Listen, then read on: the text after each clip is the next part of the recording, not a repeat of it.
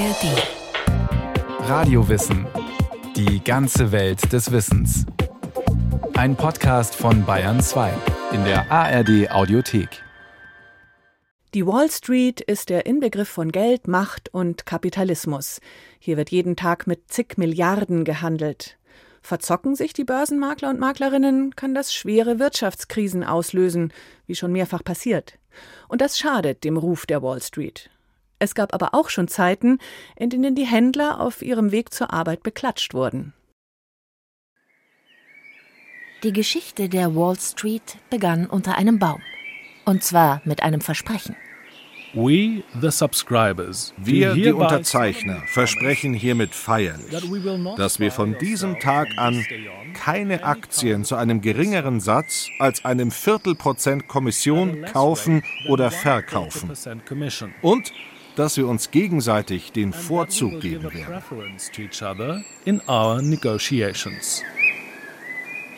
24 Männer unterzeichneten diese Vereinbarung im Mai 1792. Sie trafen sich unter einer Platane, einem Buttonwood. Deshalb spricht man vom Buttonwood Agreement. Es gilt als Gründungsdokument der mächtigsten Börse der Welt, die New York Stock Exchange, wie sie später heißen wird. Die ersten Jahre oder das Geld fließt in die neue Welt. Die Platane, unter der sich die Männer trafen, stand in der Wall Street im südlichen Manhattan. Die Straße heißt so, weil es dort tatsächlich einen Wall, also eine kleine Mauer, gab. Ende des 18. Jahrhunderts begannen Händler dort Wertpapiere feilzubieten. Ihre Geschäfte machten sie in Kaffeehäusern, vor allem im Tontines Coffee House, Wall Street Nummer 85. Die Geschäfte gingen gut, aber immer wieder kam es zu Betrug und Tricksereien, schreibt Charles R. Geist in seinem Buch Geschichte der Wall Street. Kurse wurden manipuliert, Gelder veruntreut. Das sollte sich ändern. Und so gründeten mit dem Buttonwood Agreement die 24 Unterzeichner eine Art Club mit bestimmten Regeln, festen Gebühren und Handelszeiten. Wer sich nicht daran hielt, flog raus. In der Anfangszeit konnte man in der Wall Street vor allem Staatsanleihen erwerben. Wer der jungen US-amerikanischen Bundesregierung Geld leihen wollte, brachte es zu den Händlern und bekam im Gegenzug das Versprechen, das Geld nach einer bestimmten Zeit zurückzubekommen, inklusive Zinsen, versteht sich. Gleich die allererste Anleihe brachte dem Staat 80 Millionen Dollar ein, damals eine enorme Summe. Das Geld war aber auch nötig, denn die amerikanische Bundesregierung hatte sämtliche Schulden aus dem Unabhängigkeitskrieg übernommen. An Kapital mangelte es nicht. Amerika war für viele Menschen in Europa ein verheißungsvolles Land. Die junge Republik bot ausreichend Land und barg Unmengen an Rohstoffen wie Holz und Eisenerz. Das versprach riesige Gewinne. Viele wollten deshalb ihr Geld dort investieren oder wanderten gleich selbst in die USA aus. Im Tontines Coffee House gab es täglich zwei Sitzungen, eine am Vormittag und eine am Nachmittag. Die zum Verkauf stehenden Wertpapiere wurden ausgerufen und die Händler gaben Gebote ab. Alle Verkäufe zusammen ergaben am Ende des Tages den Börsenkurs. Die Geschäfte liefen gut. In der Wall Street herrschte reges Treiben, sagt der Wirtschaftshistoriker Boris Gehlen. Er ist Professor an der Universität Stuttgart. Man muss sich das tatsächlich sehr wuselig, sehr hektisch vorstellen, weil es da eben in kurzer Zeit um sehr große Geldsummen ging und eben auch um die Möglichkeit, als Erster an einem Geschäft teilzunehmen. Um Geschäfte geordnet abwickeln zu können, führte man Verhaltensregeln für das Börsenparkett ein. Bekannt ist aus den Regelwerken, dass man explizit verboten hat, etwa über das Parkett, also das Börsenparkett, zu laufen, um dieser Hektik ein wenig entgegenzuwirken. Die Zahl der Wertpapiere stieg. Viele der damals neu gegründeten Eisenbahngesellschaften und Schifffahrtsunternehmen brauchten Kapital, das sie sich über die Börsen besorgten. Entweder über Anleihen oder über Aktien, also Anteile an ihrem Unternehmen. Die Händler verdienten sehr gut, deshalb zog die Wall Street viele Einwanderer an. Aber nicht jeder konnte Mitglied im exklusiven Club der New York Stock Exchange werden, denn dafür musste man schon einiges an Geld mitbringen. Wenn wir uns die Mitgliedschaftskosten anschauen, dann war das das x-fache eines Jahresgehalts von Arbeitern. Also man musste eben erst einmal eine enorm hohe Summe an Geld überhaupt aufbringen, um dort handeln zu können. Fragwürdige Geschäfte oder Kurse, die plötzlich purzeln. Aber es gab auch kleinere Börsen und andere Wege, in der Wall Street Geld zu verdienen. Manche Händler versuchten, hochspekulative Wertpapiere unter die Leute zu bringen, die gab es nämlich schon damals. In den Kaffeehäusern waren sie nicht geduldet, deshalb handelten sie auf der Straße. Man nannte sie Curbstone Brokers, also Bordsteinhändler. Später ging daraus die American Stock Exchange hervor. Wobei fragwürdige Geschäfte überall vorkamen. Es wurden zum Beispiel Kurse manipuliert. Um trotzdem das Vertrauen in den Finanzmarkt aufrechtzuerhalten, drohte die New York Stock Exchange mit drastischen Strafen. Eine staatliche Regulierung gab es zu dieser Zeit allerdings nicht. Kläger waren Börsenhändler, die Beklagten waren Börsenhändler und die Richter waren Börsenhändler. Und da ging es um die Bewertung, ob Transaktionen mit den Regeln der New York Stock Exchange vereinbar waren oder nicht. Und wenn man zu dem Schluss kam, dass jemand gegen die Regeln verstoßen habe, konnten die Strafen sehr, sehr hart sein, bis hin zum Ausschluss von der Börse. Und damit ging einher faktisch die wirtschaftliche und äh, eben soziale Existenzvernichtung. Insofern war das natürlich ein Anreiz, sich weitgehend an die Regeln zu halten. Das dämmte die unlauteren Geschäfte an der Wall Street zwar ein, dennoch kam es immer wieder zu Kursstürzen, und zwar während des gesamten 19. Jahrhunderts. Und das hat dann mit dazu beigetragen, dass eben auch das Finanzsystem in den USA sehr häufig von Finanzkrisen geschüttelt war und dass auch die Spekulation doch andere Dimensionen als in europäischen Staaten angenommen hat. Schon damals zeigte sich ein Muster, das wir heute noch kennen. Boom and Bust. Übersetzt bedeutet das so viel wie Aufschwung und Niedergang. 1837 kam es beispielsweise zu einer Börsenpanik, die eine schwere Wirtschaftskrise nach sich zog. Vorausgegangen war ein Boom, der mit dem Indian Removal Act von 1830 begann. Das Gesetz sah die zwangsweise Umsiedlung und Deportation der indigenen Bevölkerung vor. Das frei gewordene Land erzielte Höchstpreise. Eine Spekulationswelle setzte ein. Aktien von Eisenbahngesellschaften und Baumwollfirmen waren stark nachgefragt, in der Annahme, dass sie nun gute Geschäfte machten. Aber die Spekulationsblase platzte, nachdem die US-Regierung vorschrieb, das Land nur noch mit Gold und Silber und nicht mehr mit Banknoten gekauft werden durfte. Das schränkte den Kreis der Käuferinnen und Käufer stark ein. Die Stimmung kippte. Alle wollten so schnell wie möglich ihre Wertpapiere loswerden. In der Wall Street gab es Tumulte. Soldaten marschierten auf, um einen geordneten Ablauf zu gewährleisten. Ähnliche Börsenpaniken gab es 1857, 1869 1873 und 1893. Häufig kam es danach zu Firmenpleiten und Wirtschaftskrisen, denn Unternehmen geht das Geld aus, wenn Menschen ihre Unternehmensanteile, ihre Wertpapiere im großen Stil verkaufen. Es fehlt an Liquidität was auch damit zu tun hat, dass wir bis 1913 eben kein Zentralbanksystem in den USA haben. Also kein Lender of Last Resort, also jemand, der einspringen kann, wenn tatsächlich die Liquidität an den Märkten knapp wird. Große Geschäfte oder als Banker panisch wurden. Die Industrialisierung veränderte die US-amerikanische Wirtschaft. Riesige Unternehmen entstanden und machten einige Männer sagenhaft reich. Zum Beispiel Cornelius Vanderbilt, den man König der Eisenbahnen nannte, oder John D. Rockefeller mit seinem Ölimperium. Gleichzeitig war der Kapitalbedarf groß. Die Zahl der Aktien nahm Ende des 20. Jahrhunderts stark zu.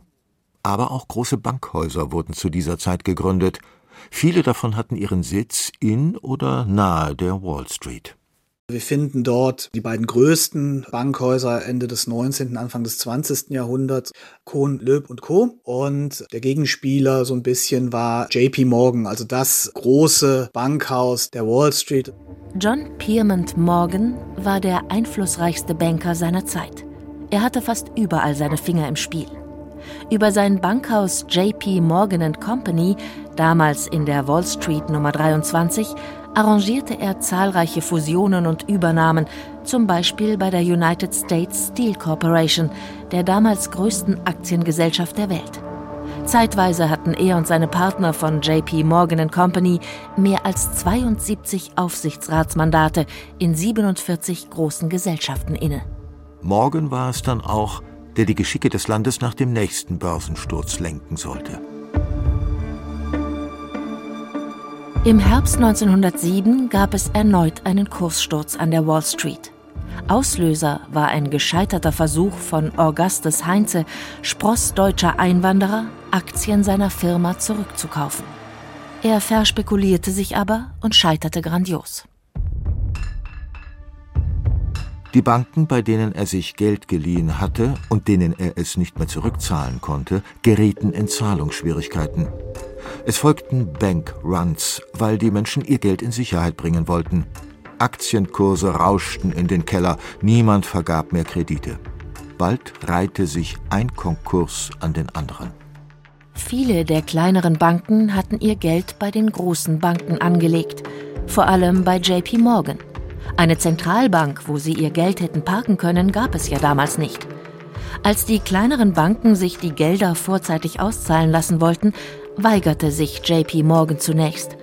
Eine Bankenpleite folgte auf die nächste. Und so sagten JP Morgan und andere Banker letztlich doch zu, große Summen, auch aus eigenen Vermögen, als Darlehen bereitzustellen. Mehrere solcher Rettungsaktionen waren nötig. Die Gespräche fanden zum Teil in Morgens Privatbibliothek statt. Der Patriarch soll viele Banker persönlich überredet haben, wobei er sie einmal auch einfach in seiner Bibliothek einschloss, bis eine Einigung gefunden war. Die sogenannte Bankers Panic blieb nicht ohne Folgen. Um dem offensichtlich gewordenen Machtvakuum zu begegnen, gründete man ein Zentralbankensystem in den USA, das Federal Reserve System, kurz Fed. Die New Yorker Dependence der Fed hat ihren Sitz in der Liberty Street, zwei Blocks von der Wall Street entfernt. Die 1920er Jahre oder Beifall für die Wall Street Banker.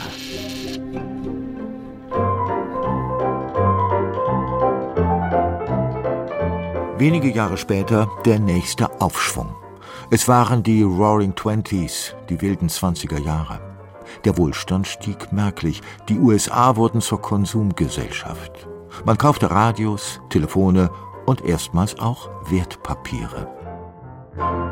Das war jetzt nicht mehr nur wenigen Vermögenden und Bankern vorbehalten, denn nun hatten mehr Menschen etwas Geld übrig. Und die haben im Grunde dann in Aktien investiert und dadurch stiegen die Kurse eben weiter an. Das hat dann neue Anleger immer wieder angezogen, sodass da das klassische Phänomen einer Überspekulation zu entdecken war. Mit den steigenden Kursen stieg auch das Ansehen der Wall Street-Mitarbeiter. Die Bewunderung und Popularität war so groß, dass sie morgens auf dem Weg zur Börse oder zur Bank von Touristen beklatscht wurden. Im Oktober 1929 folgte der Absturz und damit der berühmt-berüchtigte Schwarze Freitag bzw. Black Thursday in den USA. Als möglicher Auslöser gilt der Bankrott eines Londoner Spekulanten, aber schon länger erwarteten viele eine Kurskorrektur. Was dann kam, übertraf allerdings die schlimmsten Erwartungen.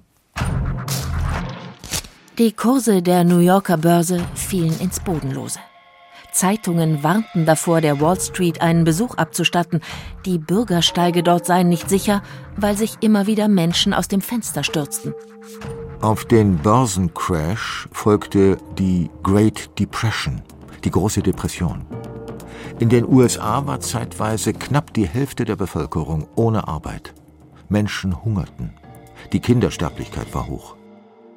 Die Regierung unter Franklin D. Roosevelt reagierte Anfang der 1930er Jahre mit mehreren Gesetzen.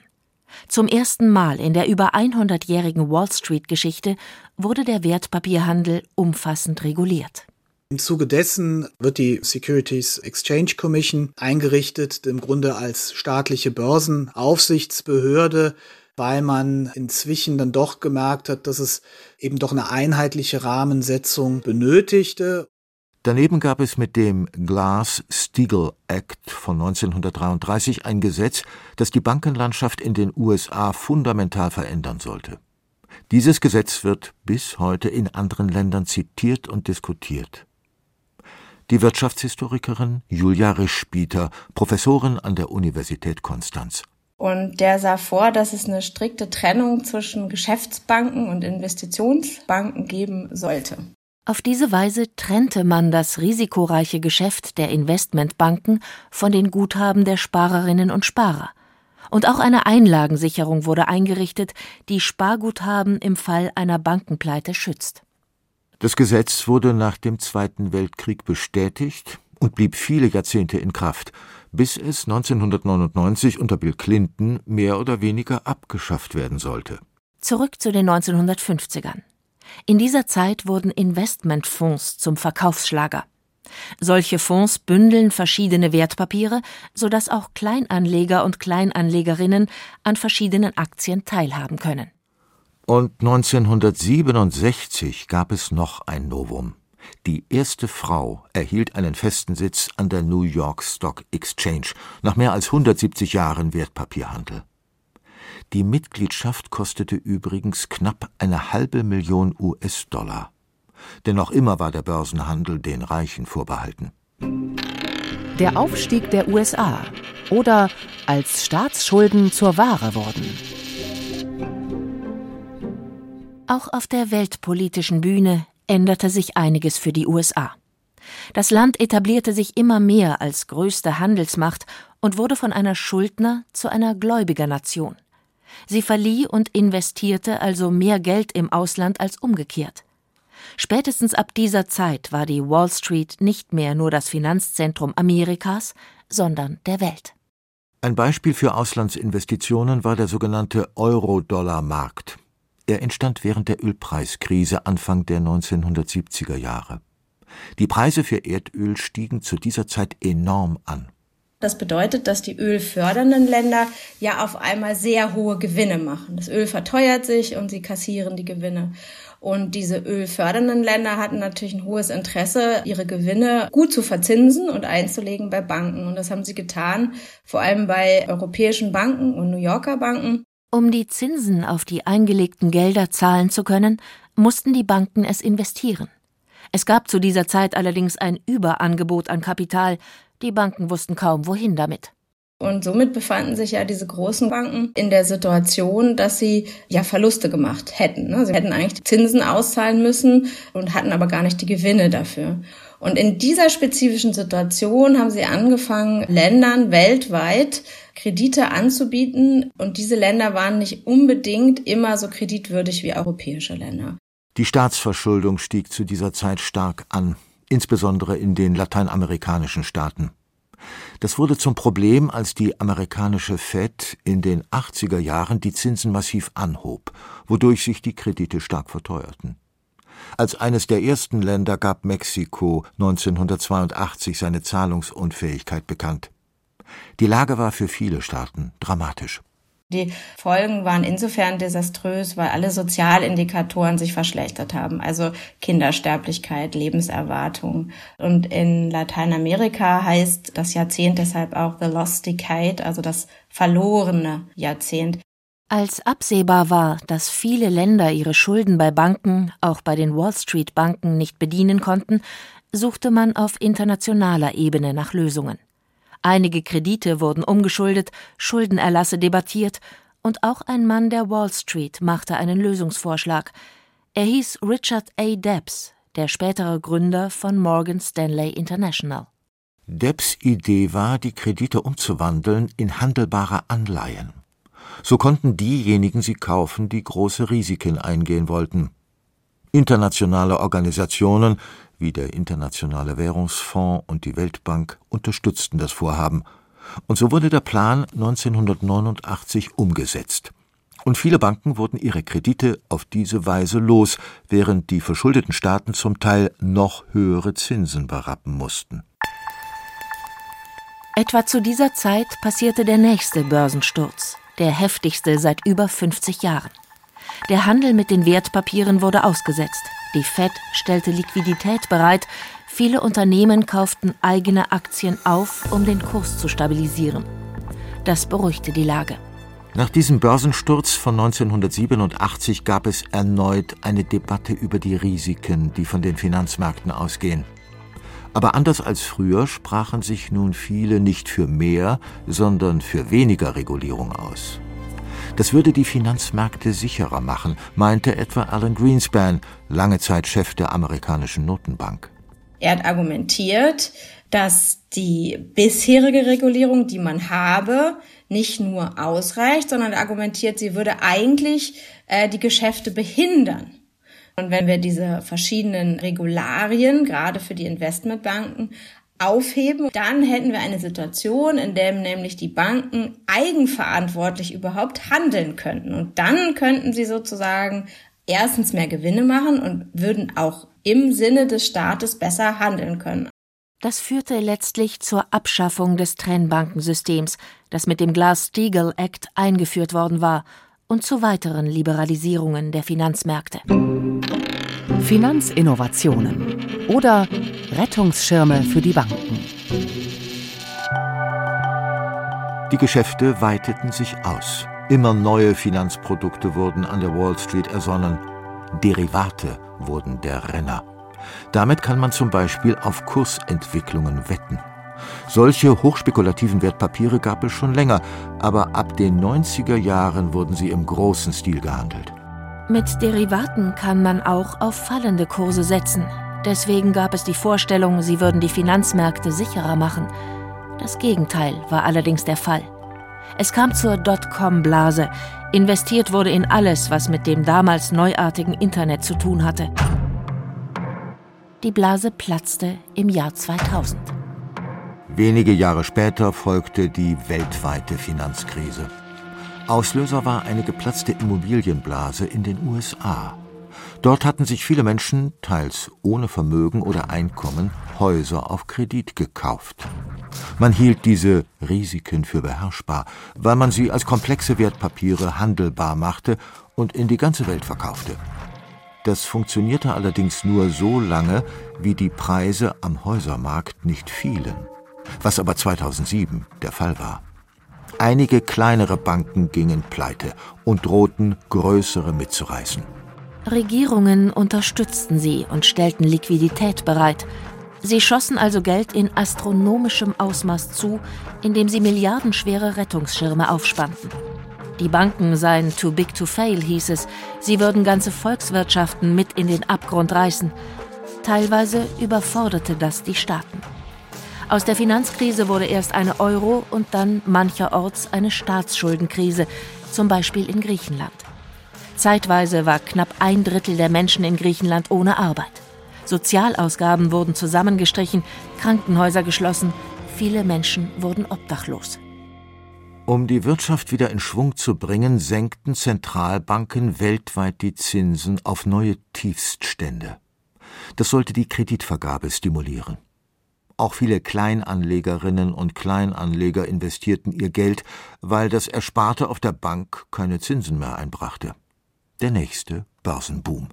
Und ist das nun das Ende der Geschichte? Keineswegs. Denn wenn man eines aus der Geschichte der Wall Street lernen kann, dann das. Auf jeden Boom folgt ein Bust, nach jedem Aufschwung kommt ein Niedergang. Bleibt die Frage, wann es soweit ist und wie schlimm es dann wird. Die Geschichte der Wall Street von Maike Broska. In dem Radio Wissen Podcast History, alles Geschichte, gibt es übrigens eine ganze Staffel über Kapital und Eigentum und auch eine über den Wert des Geldes. Und es gibt ja immer wieder Themen, über die alle reden, aber irgendwie blickt man nicht so richtig durch. Was bringt ein Lieferkettengesetz? Oder warum sind Weltklimakonferenzen immer wieder solche Flops? Ein Thema, drei Köpfe, diskutiert, was dahinter steckt, mit Erklärungen, die man schnell versteht und Meinungen, die auch mal überraschen. Ein Thema, drei Köpfe gibt's in der ARD Audiothek und überall, wo es Podcasts gibt.